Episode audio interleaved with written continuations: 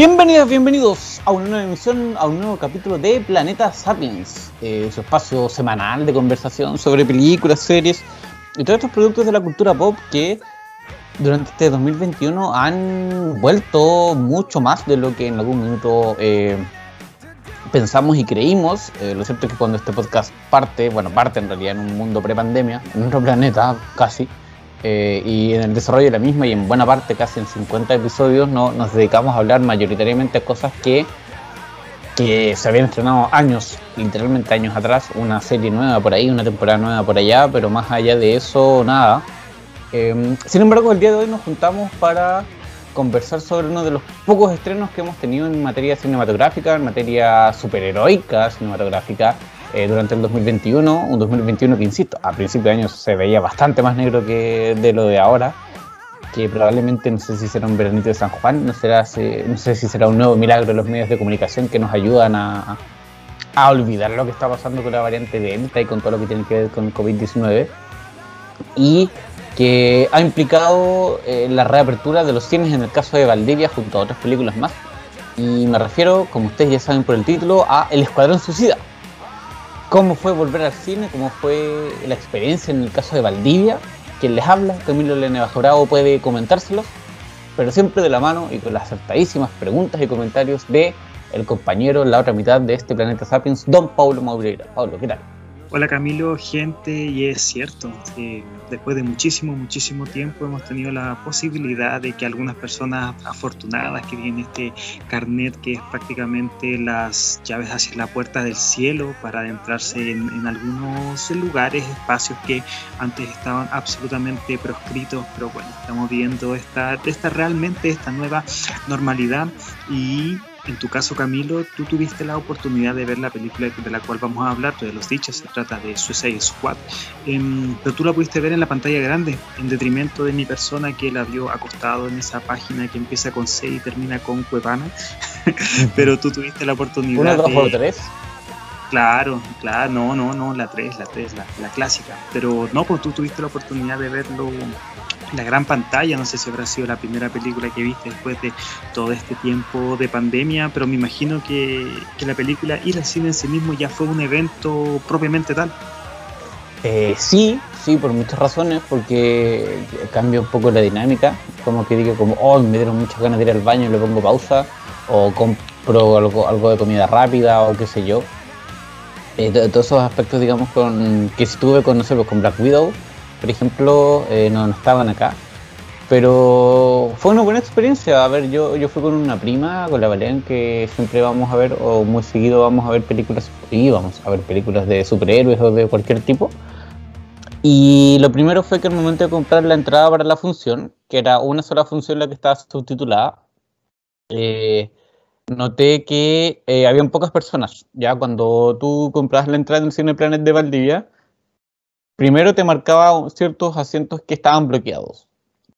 Y esos asientos bloqueados tenían que ver con personas que hayan comprado una entrada X y que por lo tanto eh, los asientos a su alrededor se, eh, no, se podían comprar para evitar, eh, para mantener la distancia realmente.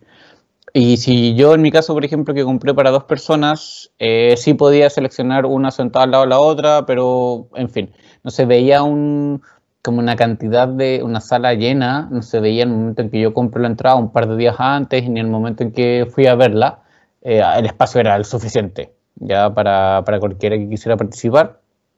Al momento del ingreso, eh, lo típico de, todos lados, temperatura, alcohol gel, eh, exigieron, nos pidieron el pase de movilidad y no solo eso, sino que mostrarlo y leer el código QR para certificar que éramos nosotros, ya eso es, al principio de la entrada del cine.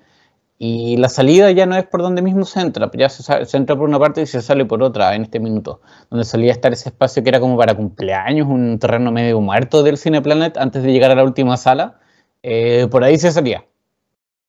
Y eso el cine no se veía muy acontecido, el espacio de comida rápida estaba abierto, eh, se vendían o se veían solamente palomitas y bebidas y snacks cerrados, ya. Eh, mi prima buscaba hasta antojada de nachos y no pillamos, por ejemplo. Así que ese tipo de cosas que se preparaban no estaba, ¿sí? Dime.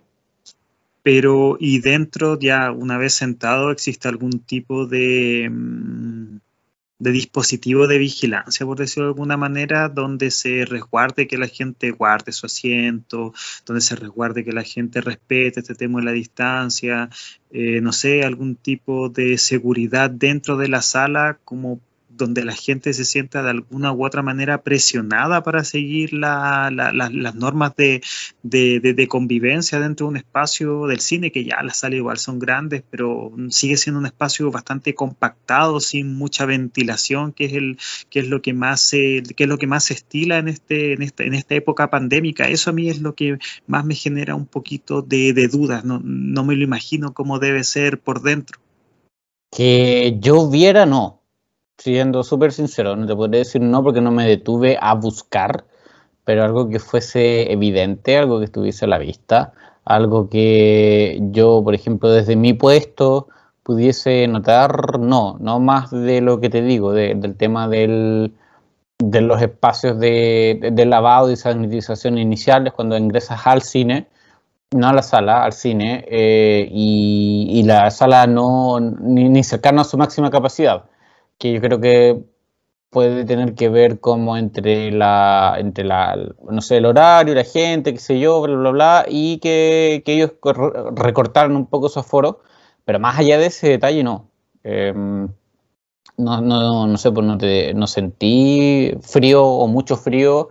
eh, como para decirte había ventilación, ¿cachai? Tal vez las puertas estaban abiertas al momento en que iniciaba la película, no lo creo porque no se veía una luz entrante eh, entonces, no, te, diría que principalmente eso. Si es que tú te querías sacar la mascarilla, yo creo que podías hacerlo. no vi gente entrando como a, fiscalizar o ver eso, pero desconozco si es que había algún tipo de cámara o, detector como de temperaturas o como dentro de la sala del espacio cerrado. Em, tal vez porque como las salas igual son grandes y con un aforo pequeño se permitía, tal vez, no sé, pues en la algunas funciones mucho más demandantes, mucho más llenas, eh, se toman otro tipo de prácticas, pero por lo menos a la que yo asistí no, no lo vi. Eh, yo si hubiese querido tal vez me podría haber bajado la mascarilla durante toda la película. Em, de hecho, si hubiese, en teoría, si compras alimentos, puedes estar con la mascarilla abajo. Eh, ¿Cachai? Eso es parte de lo legal, de alguna manera. Entonces, no sé, estaba como ahí a disposición de cada uno que hace, que no hace por cuidado propio eh, y del resto. Y también me imagino que, bueno, al ser una película que tiene un, rótulo de categoría R, es decir, para personas mayores de 18 años, tal vez no es tan necesario que haya, insisto, un dispositivo de vigilancia para la gente, pero, por ejemplo, si es que mm, por ejemplo, si es que Luca, la película de Disney Pixar, hubiese sido estrenada en los cines, tengo entendido que en algunos de Santiago, cuando ya eh, estaban en, fase donde estos podían estar abiertos, se dio, pero me imagino que, claro, el tema de mantener a raya la conducta de niños pequeños es mucho más complicado de hacerlo en este caso con, personas adultas. A mí todo eso me genera harta duda y creo que, bueno, son, son también las normativas o también los desafíos que nos está proponiendo esta nueva normalidad si es que queremos de nuevo integrar a nuestra, a nuestra vida elementos tan elementos tan extraños para lo que fue la pandemia como estar sentado en una sala de cine, pero bueno, también creo que creo que era necesario, creo que era necesario también para, para, para la, la, salud de esta tremenda industria que, bueno, si bien han habido estrenos en las plataformas de streaming, sabemos todos, todos sabemos que lo que realmente nutre y que hace que, los, que las productoras sigan apostando por, por, por hacer grandes blockbusters siguen siendo las entradas, los tickets que se cortan en las, en las salas grandes. Hace unos meses atrás eh, creo que escuchaba una entrevista de un, no, me acuerdo cuál era su rol, pero creo que era un, tipo encargado de, cine de, una distribuidora particular. Y él comentaba, obviamente en su defensa, que espacios como un cine probablemente generen mucho menos foco de contagio que, que bares o, incluso que los malls, por, porque hay mucho más espacio entre personas, porque no, de hecho no están conversando, salvo tal vez la comida o la interacción, perdón, que pueda ser muy breve en general, como la, posibilidad de contagio es mucho menor, pero claro, eso no implica que no sea seguro. Eh, o sea, que sea que, no pueda pasar algo.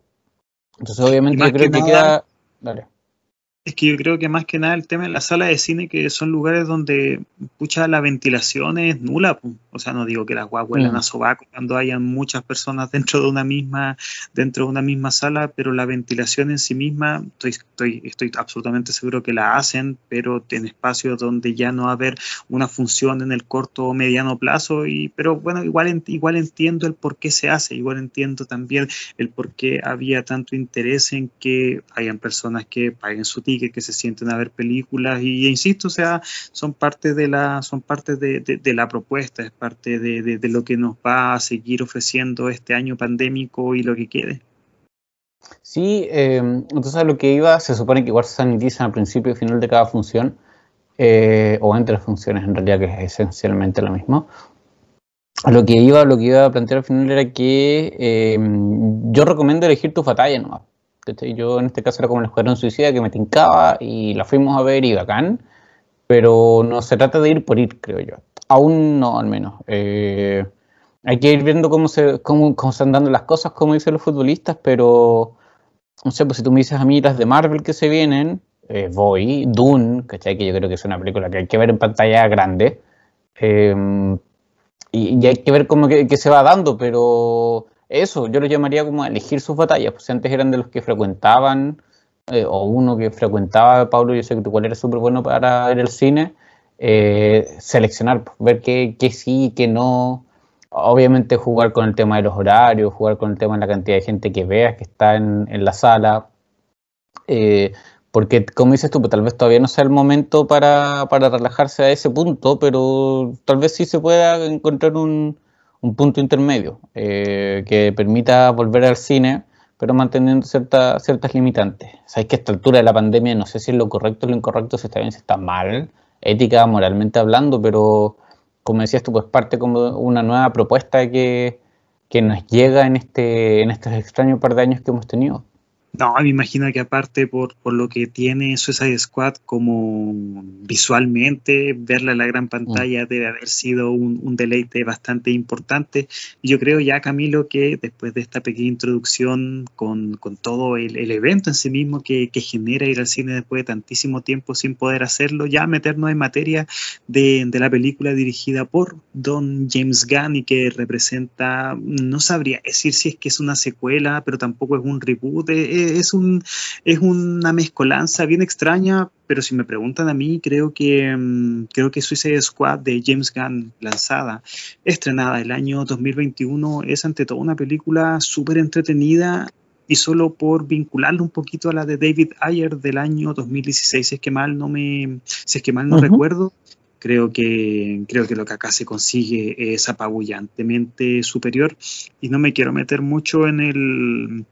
la disyuntiva de que si la película que fue estrenada en el año 2016 es lo que tenía David Ayer eh, en su mente, si es lo que estaba propuesto inicialmente en el guion, porque de eso de verdad que hay demasiada, demasiada información y hasta uno mismo puede ser que, que no lo maneje del todo. Pero si me preguntan a mí, como la persona que vio aquel domingo en la mañana la película y puta la pasé bien, eh, y sinceramente yo no le tenía mucho, no, no le tenía mucho mucha esperanza a la película, más que nada porque, a ver, yo con los personajes que componen el Suicide Squad y entendiendo que en los cómics al menos han tenido muchas, pero muchas encarnaciones, eh, no tengo una relación de cariño frente a la gran mayoría de los personajes que componen a esta película. me refiero a que, claro, o sea, Harley Quinn puede ser un personaje muy, muy, muy conocido porque pertenece al universo de Batman, pero por el contrario, personajes como Rick Flag, el mismo Capitán Boomerang, Peacemaker, que es parte de, la propuesta en, la película de, este año, Polka Dot o sea, aquí estamos hablando de personajes que, si es que uno dice que no le interesan a nadie, no está siendo ni peyorativo ni despectivo, pero realmente son personajes que, no le interesan a nadie y que creo que marca un poquito la, la distancia con respecto a otras producciones de DC y que al mismo tiempo esa característica de, ser eh, encarnaciones de personajes que con la, con la, cual la gente no tiene como una relación muy cercana, em, es la primera piedra desde la cual se pueden erigir productos como estos, donde los personajes pueden hacer cualquier otro tipo de, actividad, cualquier otro tipo de, acción y que no tiene que estar esta supeditada a una relación con el espectador más que el espectador que puede ser la persona más casual que va al cine. Y es que, claro, para mí eso es algo innegable cuando se ven los primeros minutos de, esta película, cuando se te presenta eh, supuestamente, supuestamente digo, un personaje que debería llegar a ser relevante por el tiempo que le dan al principio, pero si te das cuenta que en, el metraje final este, eso fue puta una trampa, fue como una especie de guion mentiroso, pero que al mismo tiempo alimenta positivamente a todo lo siguiente. Me refiero a que mostrar este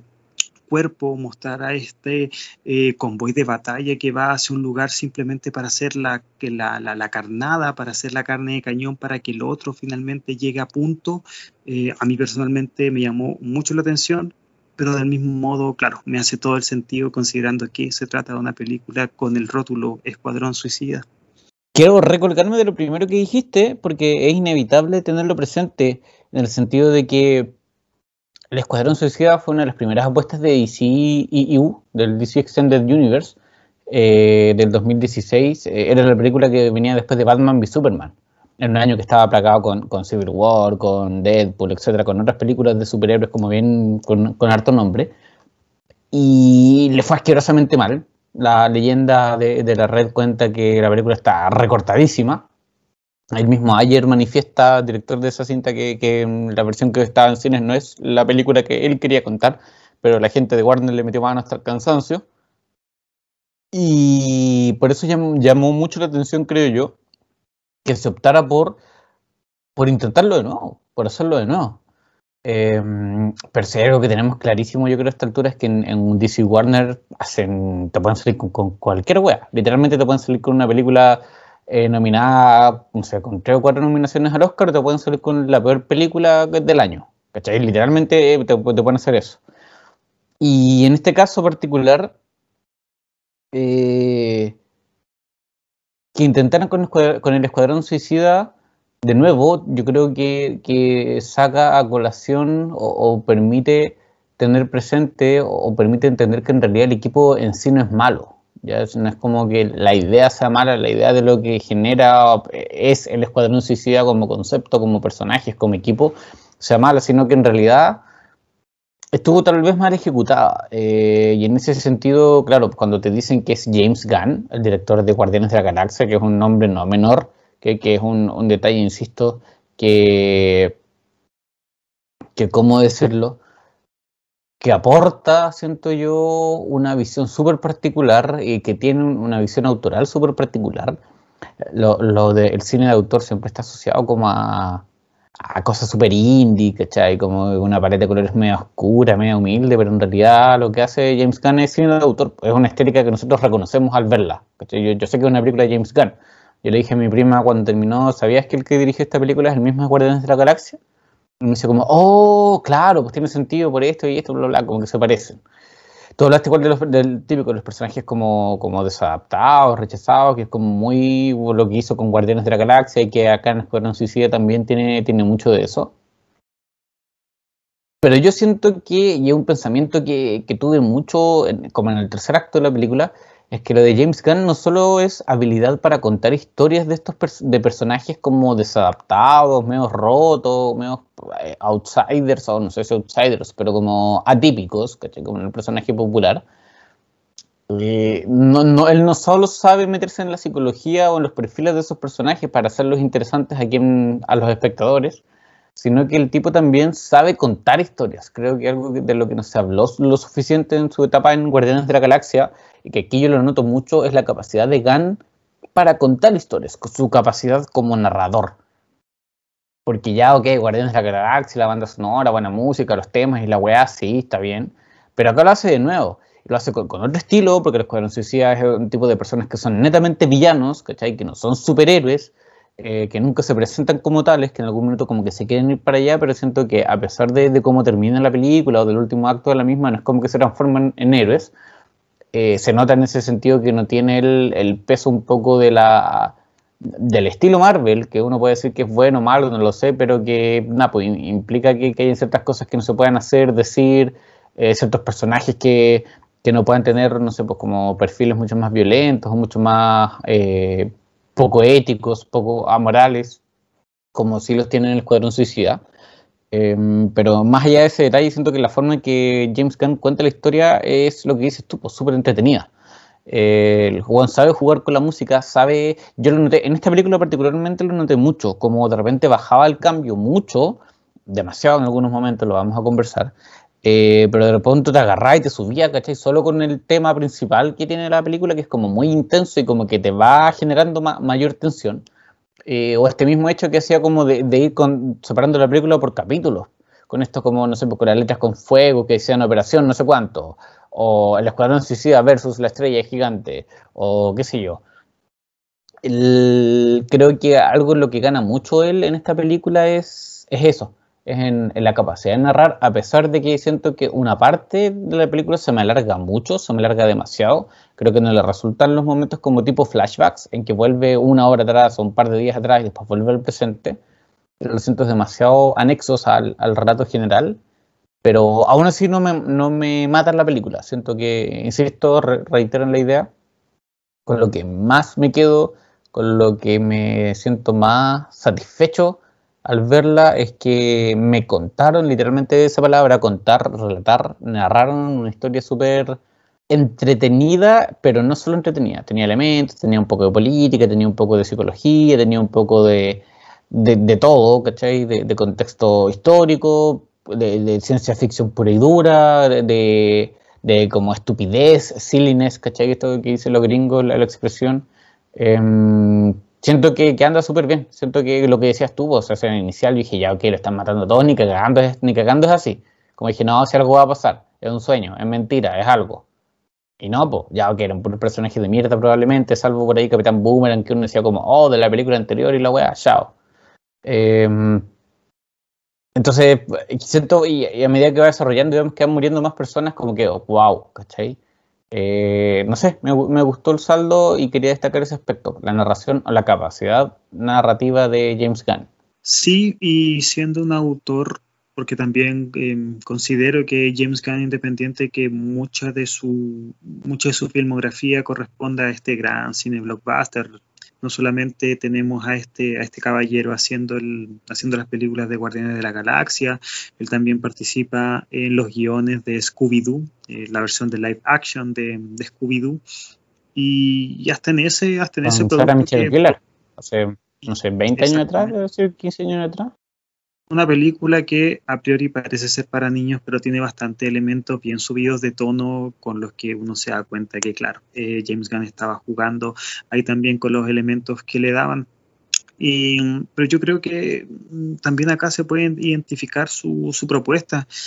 Eh, y esto yo lo digo no siendo ningún gran fanático, de hecho, no, a mí Guardián de la Galaxia 1 me gusta, creo que tiene un final tontísimo, a mí no sé si lo he visto tantas veces, pero siempre que, siempre que me la he vuelto a repetir me hace tanto ruido todo, esa, todo eso que tiene que ver con, con el baile footloose y cuando se agarran de las manos, puta, es como, siento yo que es, hasta un poco mucho, hasta para los márgenes que de películas de, de Marvel, pero independiente de eso también eh, le encuentro todo lo, todo, todo lo positivo, la propuesta con, la, con las canciones, el humor, em, el hacer interesante a personajes que,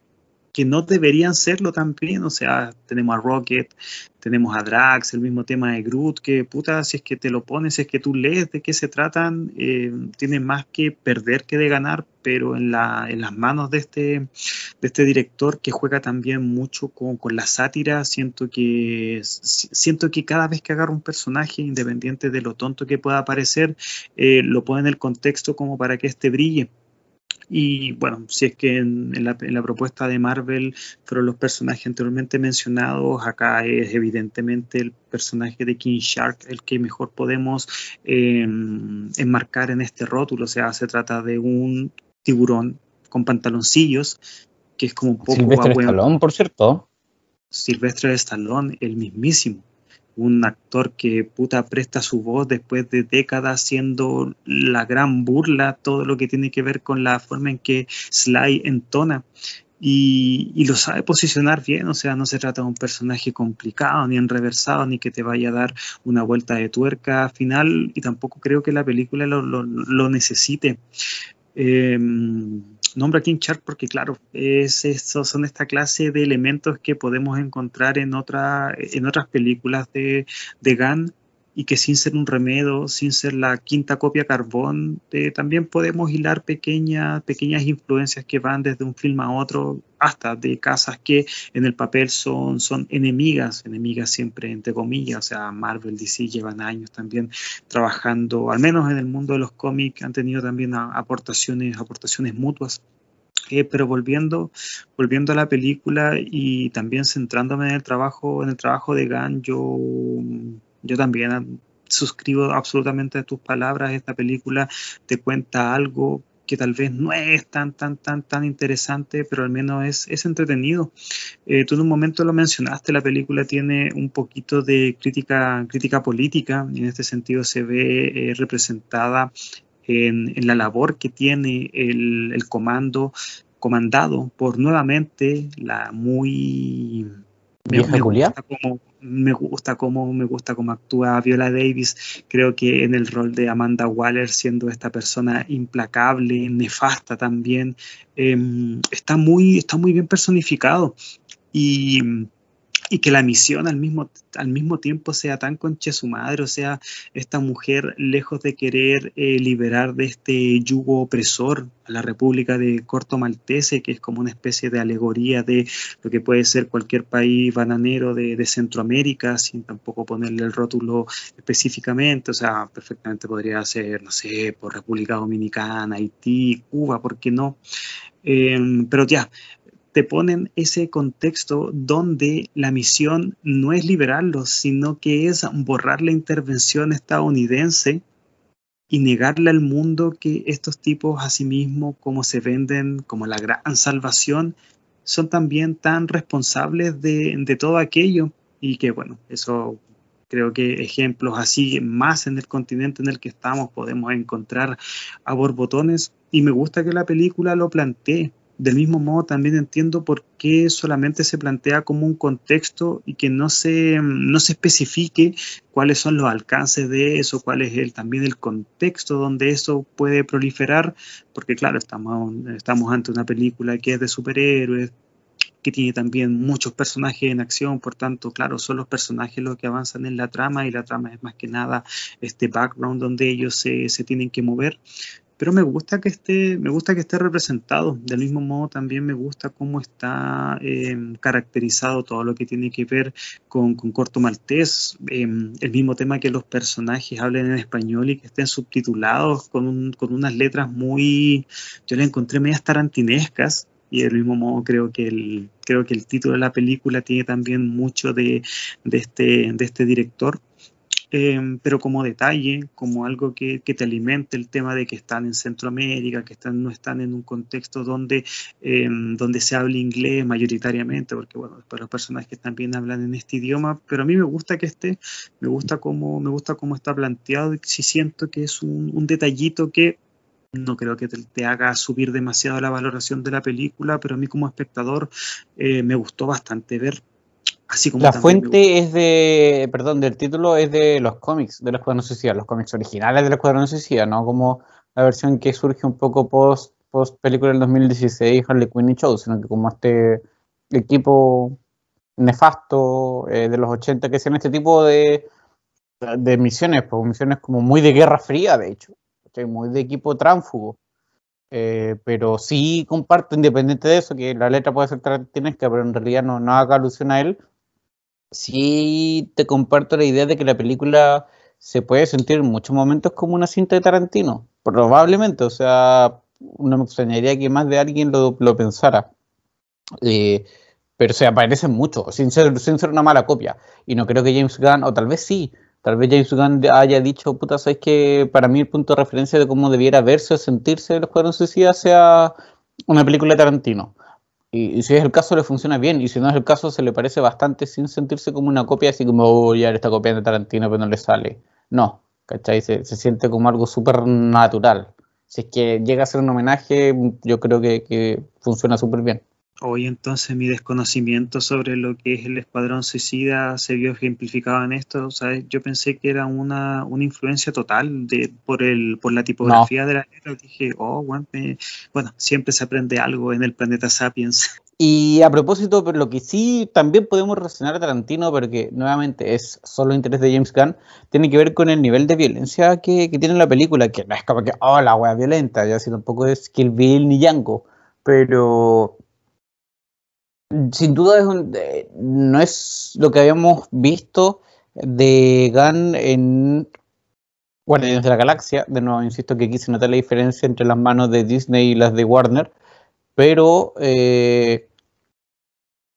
siento que le suma, siento que no es algo con lo que Gunn no sepa jugar. Siento que se siente súper cómodo en ello, me parece que el tipo funciona y anda súper bien con el tema de la violencia. Hay muchas veces que lo hace, yo te diría como un recurso narrativo en el sentido de que no solo demuestra como el nivel de brutalidad de, no sé, pues King Shark en esta toma que es hermosa del buen partiendo por la mitad de una persona bajo la lluvia, sino que también para agregarle el componente como, como ridículo, que, es parte de lo que a él le interesa contar, de cómo le interesa contar esta historia. Entonces siento que, lo utiliza súper bien. Cuando James Gunn mata a alguien en cámara frente a todos, o cuando al contrario solo lo hace salpicar, o cuando hace, no sé, pues cosas como la, el momento en que Harley Quinn mata al, al, a la persona que toma el poder en Corto Maltés y después sale bombardeando flores, eh, de forma súper metafórica logra también transmitir todo lo que está haciendo creo que, en general las secuencias ah, funcionan súper bien cuando matan a Rick Flag y vemos esa especie de, animación del corazón, ¿cachai? Hace distintas cosas y creo que en general funcionan bien. No siento alguna en particular que no me haya funcionado. Pero esa violencia también muy tarantinesca a propósito de lo que conversábamos, en el caso de Gunn siento que, le aporta mucho. Me, lo, veía y aquí me voy a, voy a tirar la pelota a cualquier lado eh, pensaba que me gustaría mucho una película como de X-Force. X-Force es este equipo de los hombres X que es como más, más underground, más los buenos, más violentos, muy similar a la, idea del Escuadrón Suicida, pero en este caso de los comillas buenos. Eh, como en este estilo, ¿cachai? Siento que, que lo que hace James Gunn es súper agradable de ver y relativamente refrescante porque no lo habíamos visto en este nivel eh, en el caso de lo más similar había sido Deadpool, pero Deadpool igual tiene cosas muy diferentes. Deadpool es, todo comedia, es todo burla. En el caso del Escuadrón Suicida, no, eh, o si es que lo es, lo es como más. Son situaciones que son como divertidas, ¿cachai? No como Deadpool que te lo enrostra en la cara y es su característica y está bien, es cuento de cada uno. Eh, entonces, no, siento que, que Gunn jugó con juguetes relativamente nuevos o, con los mismos juguetes, pero en versiones más actualizadas y, salió súper bien, salió jugando súper bien de lo que hizo. Y del mismo modo siento yo que los personajes que, que funcionan como los principales en la película necesitaban un, no sé si decir un pretexto, pero sí una mm, sí un contexto donde estos tuviesen la oportunidad de disparar balas brutales a mansalva, el mismo tema de que si tienes un personaje que es un tiburón que se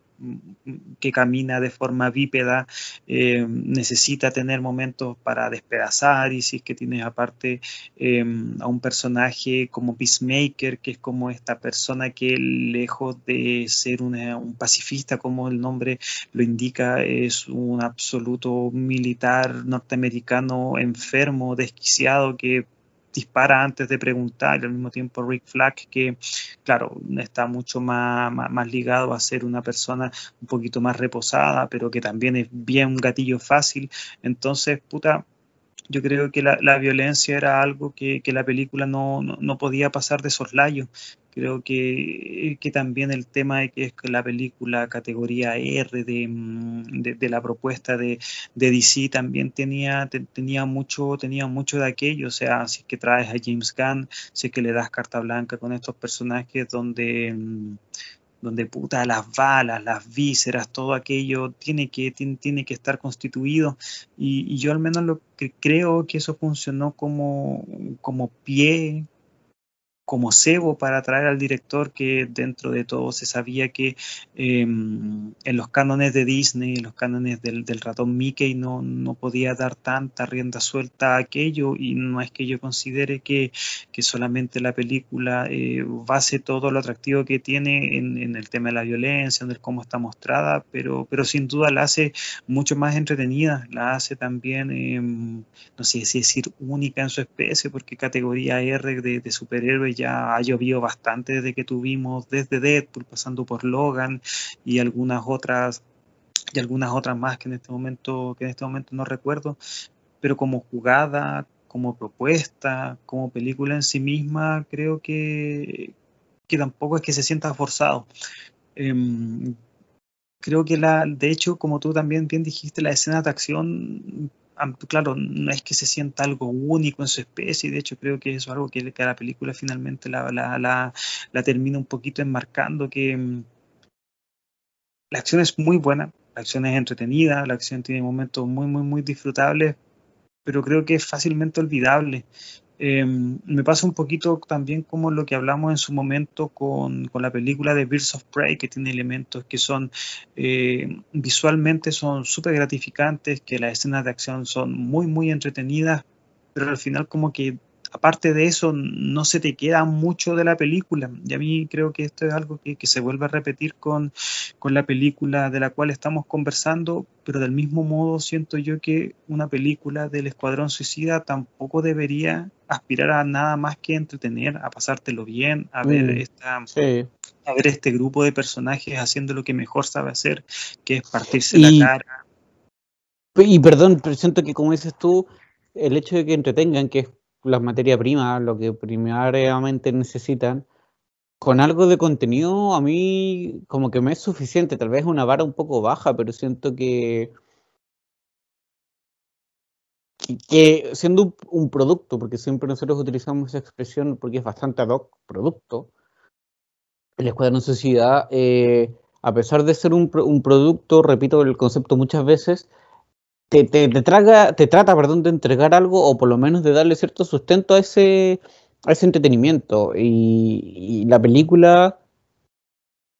a pesar de que no es una película sociológica, ¿cachai? Que esté preocupada de la sociedad, como de ser discusión política o histórica, lo que sea, lo tiene como, como no sé si como corazón, pero como elemento que, da un poco vida y hace mover todo el resto de, de los engranajes de la misma, ¿cachai? Insisto, el hecho de que el argumento principal oficial, entre muchas comillas, sea la misión de ir a, detener esta experimentación secreta que estaba teniendo una dictadura en un país centroamericano de que, oh, por favor, necesitamos que eh, los Estados Unidos nos salven. Eh, y que en realidad nos damos cuenta que después lo que realmente ocurrió fue que el gobierno de Estados Unidos ocupó su acuerdo o, hizo acuerdos con la dictadura para poder realizar ciertos experimentos fuera del territorio estadounidense para no tener que rendirle cuentas a nadie. Para mí es genial, ¿cachai? Me gusta mucho cómo el componente político se utiliza para, para insertar a este grupo, para insertar la ficción dentro de eso. Si hay algo que me gusta mucho en, en, las películas de superhéroes, que bueno, en género son personajes que me gustan bastante, como que ya es bastante sabido eso, para que la redundancia, es que los puedas insertar o acercarlo lo más posible a la realidad, ¿cachai? No transformar a los superhéroes como un género en sí mismo, sino que eh, meterlos en otras áreas. En, otras formas de relatar, en otros tipos de historias. Creo que el Escuadrón Suicida hace eso. Con lo que decías tú del Peacemaker, que una broma, como le dice Rick Flag antes de, ser asesinado, que es esto de que, no, pues de que hace todo para mantener esta idea de, la paz desde la visión norteamericana, por pues la, la paz desde que que uno tenga todo el poder y desde esa manera no tenemos problemas, no tenemos enfrentamientos. Eh, y así con un montón de otros casos, el mismo, lo que decíamos de Amanda Waller, o sea, vieja culiada, ¿cachai? Vieja culiada con todas sus letras, la mina es, brígida, estaba ni ahí con matar gente, con matar a toda esta manga de hueones porque eh, no quisieron, eh, porque descubrieron el tema del pendrive y de las grabaciones y todo y que no iban a hacer nada al respecto, tienen que pegarle en la cabeza para detenerla. Y o, la misma secuencia como parte de la película, o sea, te la presentan a ella así, ¿cachai? Como una buena que es capaz de mandar a cinco locos a matarse con tal de que el otro grupo pueda entrar eh, despreocupado, pueda entrar como sin, grandes distracciones ni problemas. todo eso te, te, habla como de estrategias políticas, de, de, personas que son macabras, de personas que tienen intereses muy, muy fuertes. Y eso hace que como, como producto de entretenimiento tú no lo sientes tan vacío, ¿cachai? Si al final tiene que ver con eso. Sabemos que los productos de la cultura pop, la mayoría al menos de la cultura de masas, como de cuestiones de, alto alcance, son mucho más cantidad que calidad. Pero de vez en cuando se agradece cierto equilibrio y siento que este, el, el Escuadrón Suicida, tiene eso. No sé si es una gran película, como dices tú, probablemente es una película olvidable. Pero lo que uno recuerde de ella, yo creo que va a ser una grata sensación. Pero por esto también, ¿cachai? Cuando yo recuerdo Deadpool, la disfruto y qué sé yo, pero sabes que como que me queda media coja y es por eso, porque me falta un poquito más de contenido, por ejemplo. Es algo que acá no pasa. Siento que ya, insisto, es una película sobre la sociedad, ¿cachai? Y qué sé yo. Pero se, se enmarca súper bien, por lo utiliza como contexto, hay, hay teorías, ¿cachai? Hay como, no sé, ciertas concepciones de cómo funciona la sociedad y cómo funciona nuestro planeta que eh, son aprovechadas para contar esta historia. No se siente una historia completamente al margen de, nuestra realidad, sino que se, considera, se consiente como una historia posible si uno toma ciertas como concesiones, ¿cachai? Y acepta que ya podría pasar esto, esto eh, aquí, ¿cachai? Cedo con esta parte de la ficción, esta parte no, esta parte sí, bla, bla, bla. Em, sin ir más lejos, con esto termino, por ejemplo, cuando, spoiler, al final logran derrotar a, la estrella gigante, al Kaiju, eh, y él dice, yo nunca pedí estar acá, ¿cachai? Yo era feliz flotando en el espacio. Y tú dices como, wow. A mí me llegó ese, último diálogo porque es como, puta, los humanos haciéndolo de nuevo. Pues pescan el monstruo gigante para experimentarlo y después andan, ay, nos quiere matar, nos quiere matar. Siendo que el bueno no le hizo nada a nadie al principio, ¿cachai? A eso me refiero, que Gan eh, logra o el hecho de que el personaje de, eh, del inicio, del pelo largo, rubio, que es el mismo que interpreta a John Doe en Guardianes de la Galaxia, eh, mata a este pajarito con su pelota y luego cuando el huevo muere vemos una toma de un pajarito igual como sobre su cabeza destrozada. Como me gusta todo ese, como todo ese condimento, todo esa como no sé cómo decirlo, que, le pone James Gana a la historia. No se siente vacía, no se siente solo un esqueleto bonito, sino que también hay, hay otros componentes que la complementan súper bien. Sí, sabes que yo con el tema de, la inclusión final de Starro, como esta vuelta de tuerca que tiene la película y que, y que finalmente creo que termina siendo que los personajes jueguen o se sientan más en el contexto superheroico y que abandonen un poquito estos antagonismos que hasta ese punto habían, habían desarrollado. Em, para mí es el gran momento que tiene en general todo, todo ese acto. Eh, me refiero a esa, a esa frase que, que, tú dijiste y que es súper asertiva. O sea, uno, a mí también me llegó el tema de, del, cómo, del cómo se te da vuelta la tortilla, de considerar al malo, puta, un malo porque le pusieron un, porque lo empujaron a hacerlo. Pero si es que tengo que dar mi, mi veredicto o mi idea sobre el cómo el cómo el grupo finalmente se termina eh, involucrando en esta batalla, en esta batalla final con, con, el personaje, puta, a mí me sobra un poco, me sobra un poco porque creo que los personajes hasta ese punto llevando una misión muy terrenal, una misión donde tenían que em, liberar este país y borrar este, este, este lugar donde había eh, intervención estadounidense, con el tema de que Peacemaker siempre supo que la, misión realmente era, era, tenía connotaciones mucho más políticas, que era lo que finalmente Amanda Weiler quería, quería lograr con la, con la intervención de, de, este grupo suicida. Eh, y, y, me gusta todo eso, cómo está, cómo está planteado. Em, pero ya cuando se meten en estos, en estos terrenos que son mucho más grandilocuentes, o sea, tú bien lo dijiste, Camilo, eh, Starros al final es un kaiju, es un personaje gigante, parece venido de, de, una película nipona por todo el caos que por todo el caos que genera y esta misma habilidad donde bueno eh, manda como estas diásporas chiquititas que también son estos, son, son, una pequeña representación de él y se le posiciona en la cabeza a la gente y, y, hace control mental, puta, como que lo siento un poquito fuera de, de lo que la película te había mostrado hace, hasta ese momento. O sea, tenemos a King Shark, tenemos a Polka Dot Man que está tirando estos lunares y que puta un personaje muy, muy, muy loco y al mismo tiempo también muy entretenido, pero pero no te habían presentado algo tan, tan, tan grande, algo tan, es como demasiado, es demasiado hiperbólico para todo lo otro que se te había mostrado en la película y yo igual entiendo que claro, en el tercer acto uno quiere golpear al, golpear al espectador y presentarle algo mucho más nuevo, pero yo siento que esa novedad que te plantea la película está un poquito fuera de, del resto que se te había, que se te había mostrado. ¿Pero te sobra? Y a mí se me hace muy largo todo ese entramado final. Se me hace. Sí, o sea, yo estoy de acuerdo con eso. A mí hay una parte en que me caga la, la película, que es cuando. Eh, como la parte de la torre, hay un momento de la torre. De hecho, como que me gusta la pelea final contra la estrella gigante. Em, pero la parte como previa, como no sé, los 15 minutos antes de eso, como que es, la película me pierde, pero después me recupera un poquito pero me refiero como que ya, independiente del cómo te lo cuentan, todo lo que tiene que ver con la estrella y el enfrentamiento contra, contra él te sobra, con, contra este Keiju, como que lo sientes demasiado diferente a lo anterior, o, o igual como que de alguna manera como que lo puedes relacionar, como que esa es mi pregunta. porque lo digo? Porque a mí si bien encuentro que es súper distinto a lo otro, no, no lo siento como, como un como un externo, ¿cachai? Lo siento como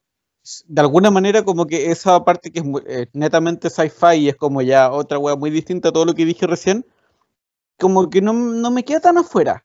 Lo entiendo como alguna forma súper distinta de todo lo que te habían dicho hasta el minuto pero no lo siento tan extra, ¿cachai? No sé si, si se va a entender lo que quiero decir. Es que a mí, pucha, es hasta duro decir que no, sabes que el tercer acto me sobra en su totalidad, pero el transformar estos personajes que, como he mencionado en algún momento en la conversación, para mí son antagonistas, son villanos, y al enfrentarse a una amenaza que no tiene que ver con sus intereses personales, sino con el de liberar o el de ayudar más bien a, un país entero, lo, lo, hace tener un componente superheroico que, que a mí no me a ver, me cuadra con los personajes porque conozco a los personajes, pero no me cuadra con lo que se te había mostrado hasta ese punto de los mismos. Igual entiendo que esto tiene que ver, claro, para cerrar el arco de Bloodsport, el personaje que creo que está muy bien interpretado por, por, por, Idris Elba. Eh, también ayuda a, cimentar las bases para esta Harley Quinn que eh, al final es, lo que es lo que David Ayer le legó al mundo con su con su Suicide Squad. Es un personaje que, que, realmente caló o sea independiente de todo lo que uno pueda pensar de esa película pudo posicionar a, Margot Robbie interpretando a este a este personaje y haciéndolo todo lo, lo, lo global del mundo. Pero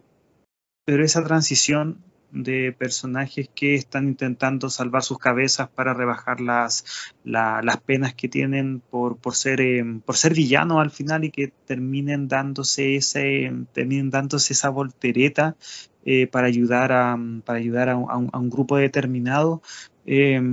a mí no me parece que esté justificado en la película. Creo creo que se puede llegar a un entendimiento cuando nosotros que mm, sabemos cuáles son los cuáles son las cosas que constituyen a los mismos, pero no creo que esa constitución esté del todo planteada en la película. Em, por ejemplo, a mí no me termina de cuadrar como Rick Flag, que claro, es esta persona que es este sargento del ejército, que eh, es muy gringo y que cuando sabe que su país estuvo metido en asuntos muy, muy turbios, él quiere dar a conocer cuáles son esos asuntos tan, tan turbios, pero esa, mm, esa salida de madres, por decirlo de alguna manera, creo que en la película no, no está justificada. O sea, nosotros sabemos que él quiere llevar a cabo su misión, que trabaja con Waller, pero toda esa, insisto, toda esa transición no me parece que esté planteada como tal en, en la película pero bueno, estas son opiniones netamente, netamente personales y bueno, la, pelea con, con Star igual tiene momentos súper, súper buenos, pero si tengo que, si tengo que referirme específicamente al cómo está planteada como idea, en, el papel, cómo eso está, mm, cómo, eso finalmente termina deviniendo en, el, en, los actos que, mm, con los que finaliza la película, pucha, no, en ese sentido mi, mi, opinión es que, es que faltó algo como para que eso llegara de una forma mucho más orgánica y que no haya sido simplemente la, la idea de transformar a estos personajes que eh, hasta ese punto habían sido de otra manera y transformarlo en otra cosa hacia el final del, del film. Sí, tal vez a, mí no me. No, no me sobra tanto porque no siento que. Como que ande mal en el sentido de, que se transforme completamente en héroes. Creo que me, me esperaba ambos finales, ¿cachai? Si es que hubiese terminado con el personaje de Idris Elba yéndose y dejando la cagada porque decir como, bueno, no nos incumbe, hasta aquí llegamos, no me habría extrañado, como que lo, veía probable en esta película, pero lo que terminan haciendo de salvar a la gente, eh, siento que,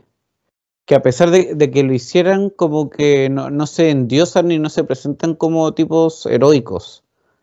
a pesar de que sus acciones sí lo sean. Siento que no es como que la gente así como, oh, nuestros salvadores, por favor, muchas gracias, como que hacen la weá y se van. Em, o no me queda la sensación de que, de que se trate de, resaltar sus figuras. Entonces es como que uno igual lo asume, ¿cachai? Es parte de las concesiones que uno hace en este tipo de como de producciones, porque sabe que al final del día igual son historias de, de héroes, aunque sean villanos en este caso, siguen siendo en formato heroico, como en, en, código heroico, entonces es esperable dentro de todo y siento que cuando lo hacen aún así no se salen, o sea, los que son los grandes villanos acá y que no salen de esa casilla son entre Amanda Waller y Peacemaker. Y se mantienen de esa manera, porque incluso el, todo lo que tiene que ver con el Kaiju para mí es como, insisto, esa última línea me sirve mucho porque te dicen que lo bueno no entró porque sí, pues, ¿cachai? Lo entraron y en realidad, claro, está reclamando una ciudad, pero como para tener algo para poder seguir viviendo. Entonces, para mí no califica como villano, pues, como la clásica noción de, villano al menos. Y, diferente del caso de Peacemaker, porque el one ya hacía bien la pega y todo, pero vemos hacia el final que el, que el loco ya empieza a. que sube de nivel, pues pasa un par de cambios. Y me llamó la atención que lo mataran porque yo sé que HBO Max está preparando una serie de él. Y claro, pues después hubo un After Credits en que nos dimos cuenta que en realidad no está muerto, pero hasta ese punto fue como, uh, interesante, como que, no sé. A propósito de lo mismo, ¿qué te pareció a ti la, incorporación de John Cena ya confirmando a esta altura que la WWF, WWE, no sé qué, qué estará haciendo en este minuto, es básicamente una cantera de, actores del cine de acción. Después, el camino que abrió La Roca ya lo han seguido bastante. Dave Batista hizo lo propio en Guardianes de la Galaxia y la rompió y ya el tiene un nombre propio en el cine. John Cena está, está haciendo lo mismo. ¿Qué, ¿Qué, te pareció? A mí me gustó John Cena, realmente. Eh, encuentro que hizo la pega bien, que probablemente buena parte de eso es el personaje que le eligieron. si le hubieran dado otro personaje, no sé si es que habrían dado bien pero con este funcionó perfecto. Es que John Cena tiene una cara de, militar estadounidense, gatillo fácil, que puta, el personaje Peacemaker creo yo que, le viene como anillo al dedo. Y es que Pero igual es cómico y, le resulta su, forma de ser cómico, porque es, como el buen medio, idiota, ¿cachai? Como medio estúpido. Pero es que las aptitudes actorales de, John Cena tienden a cero y creo que eso ayuda a la, conformación del personaje. Eh, probablemente es la misma idea que mucha gente tiene que tener de, de Johnson cuando, cuando está en la, en la piel de, los personajes que le toca interpretar para, no sé, pues para su Rápido y Furioso, para su Pain and Gain y todas las películas donde el otro reconocido como La Roca le ha tocado, le ha tocado participar. Pero volviendo a John Cena, yo creo que anda bien, o sea, el tipo no es un dichado de virtudes, pero, pero insisto, este, este militar este tipo de mente, este tipo que, dispara antes de preguntar y, que tiene esta idea tan, tan macabra de, hacer la paz, pero con un camino regado de, muertos, regado de sangre, eh, le viene bien le viene bien y, la confrontación que tiene con, con, Idris Elba también es parte de, lo que hace transitar a la trama, de lo que hace también a los personajes que, sean interesantes y puta, tener un tremendo actor como Idris Elba compartiendo con uno de, dudosa calidad como es Sina, puta, creo que... Mm, creo que es algo muy entretenido de ver, creo que es algo muy, es,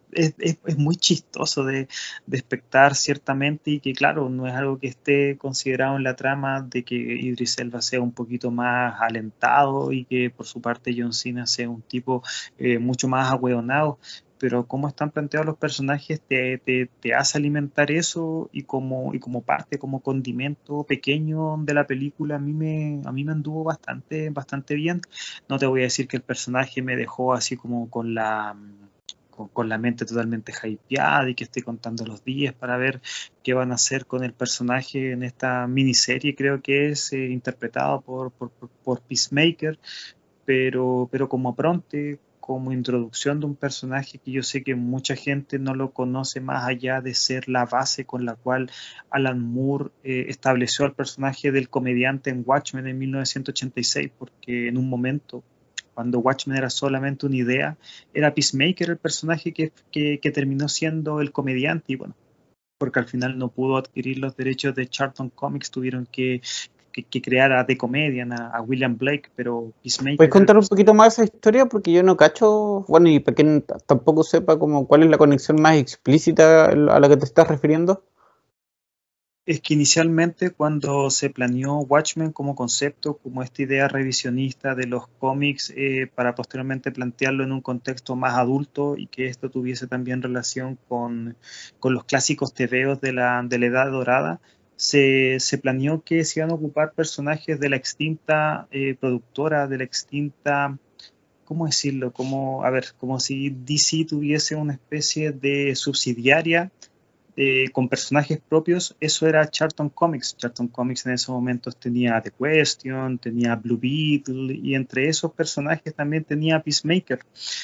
Y, esos personajes al final iban a formar parte del roster que, que, se iba a ocupar para, Watchmen, pero al final como creo que no llegaron a consenso, no llegaron a acuerdo para ocupar estos personajes que antes ya, ya, ya existían en el mundo de las historietas, finalmente eh, Alan Moore junto a David Gibbons confeccionaron a, personajes eh, que siguiendo eh, ciertos patrones jugaban a hacer representaciones de lo que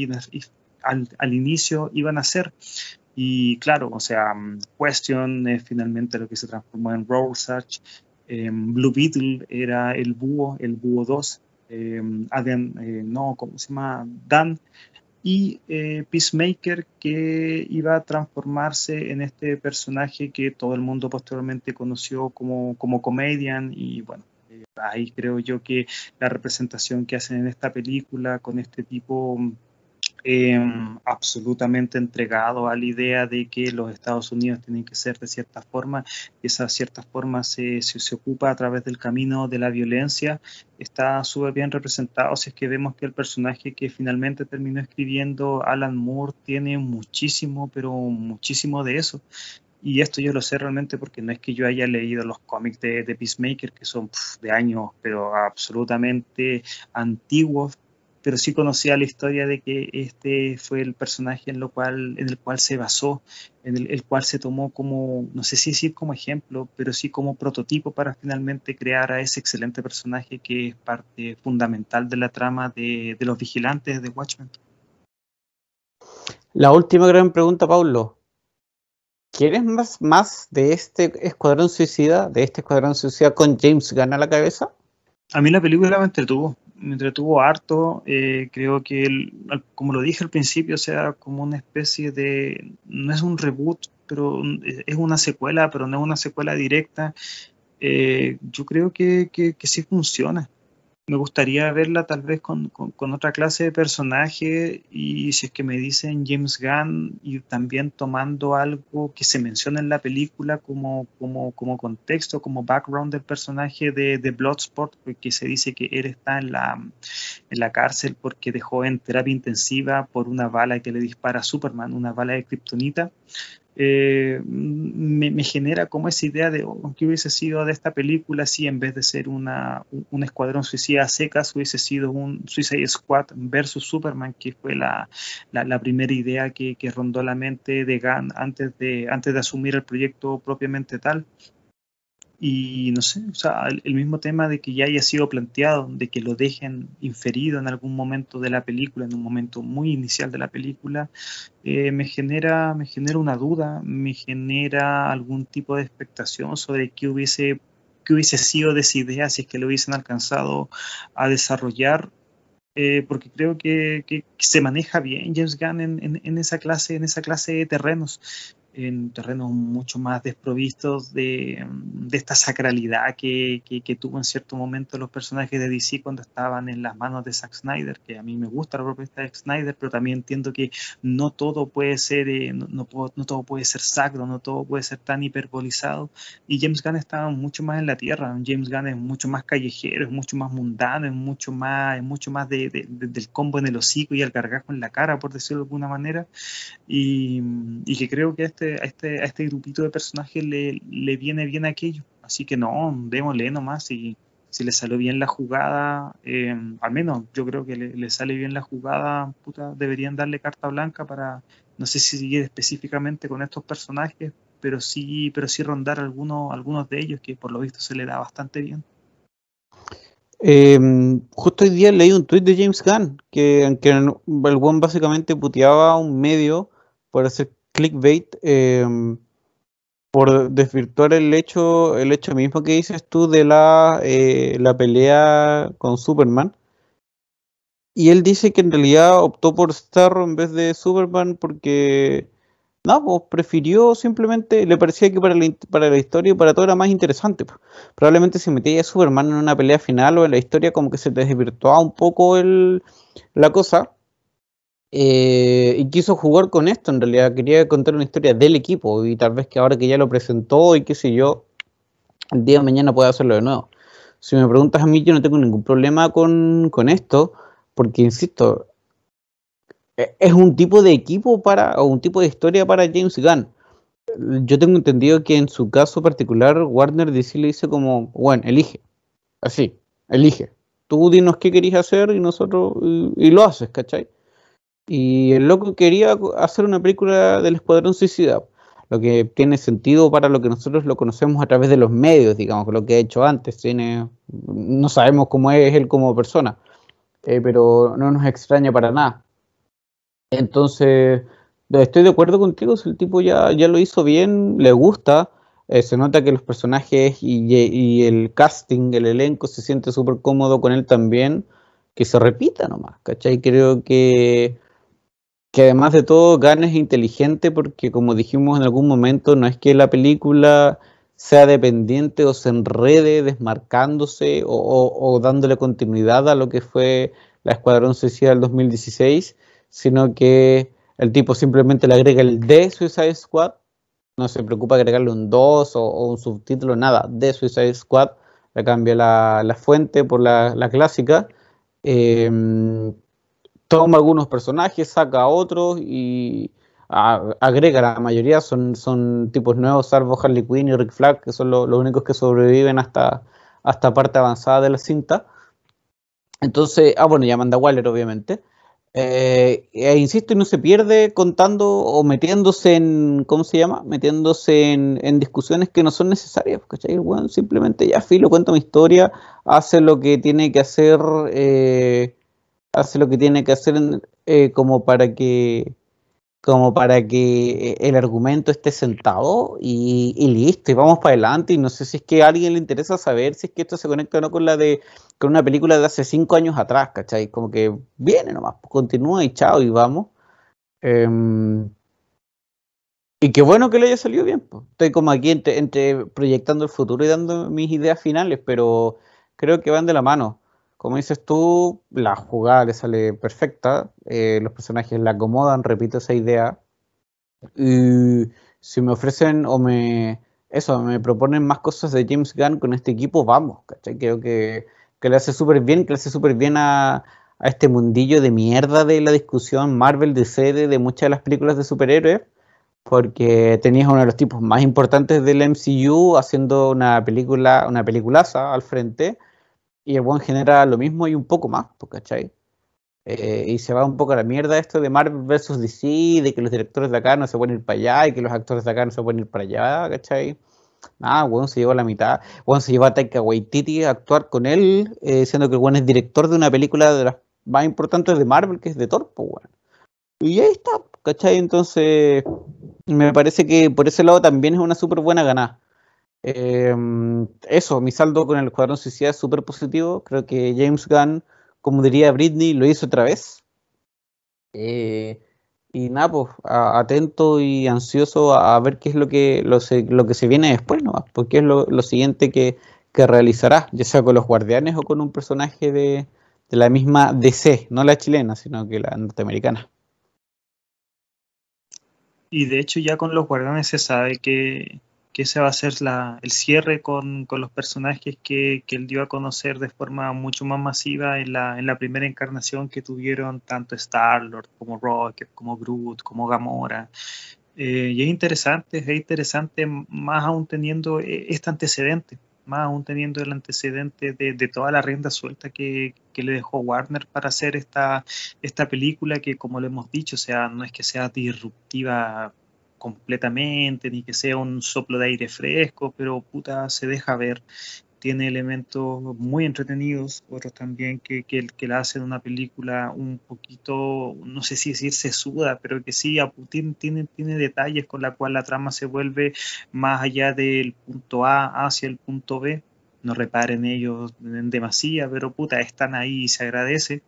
y hay que ver eh, cuáles van a ser sus próximos derroteros. Probablemente ya va a ser un poquito alejado de lo que son los, lo que son los superhéroes. Yo personalmente siento que después de, de Guardianes 3 el tipo va, va, a dejar la cantera Marvel, pero tampoco tengo tan tan tan claro que, que, que haga lo propio con DC, pero bueno, eso también es parte del futuro pero con lo que tenemos actualmente, con la película que fue lanzada hace pocas semanas y que está, creo que todavía la conversación en torno a The Suicide Squad está, está todavía súper, súper rica, está bien, está bien, pero está bien llevada por, lo, por las personas que están viendo la película y que,